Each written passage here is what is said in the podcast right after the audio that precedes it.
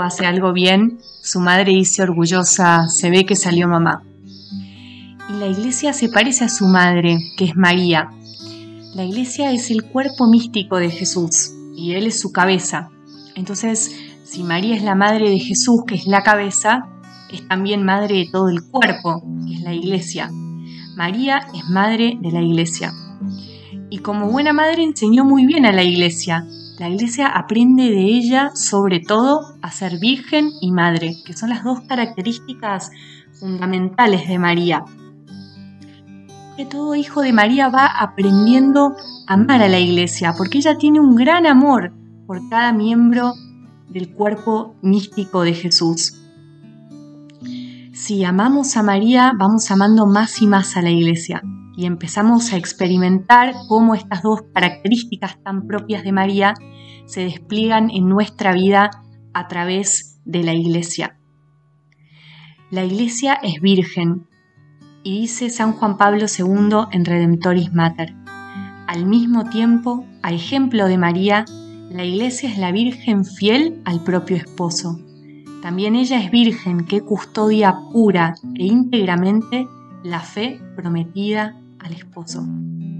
Como María custodió pura e íntegramente a Jesús en su vientre y también a lo largo de su vida, la iglesia custodia pura e íntegramente la fe en Jesús.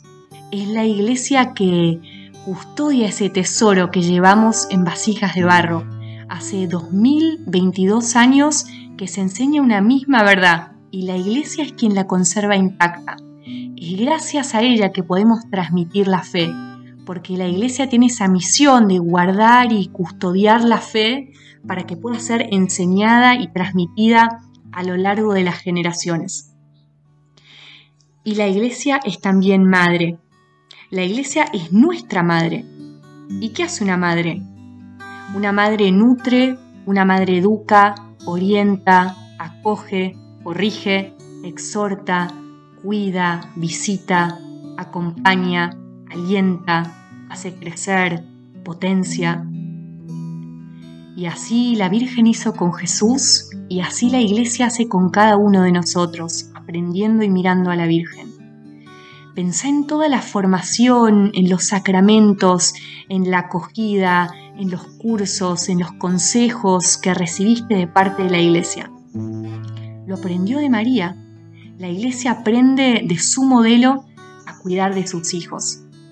Y San Juan Pablo II nos vuelve a decir, se puede afirmar que la iglesia aprende también de María la propia maternidad, vivificada por el Espíritu, engendra hijos e hijas de la familia humana a una vida nueva en Cristo porque al igual que María está al servicio del misterio de la encarnación, así la Iglesia permanece al servicio del misterio de la adopción como hijos por medio de la gracia.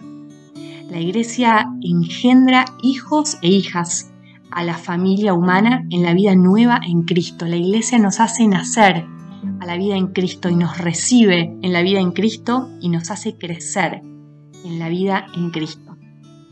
Pidamos en este día más amor a la iglesia. Pidámosle a María que nos enseñe a amar a la iglesia. Por eso te invito en este día a acercarte a una imagen de María, quizás la que tenés en el altar de tu casa, y pedile, Madre, compartime el amor que tenés a la iglesia. Es virgen y madre. Amén.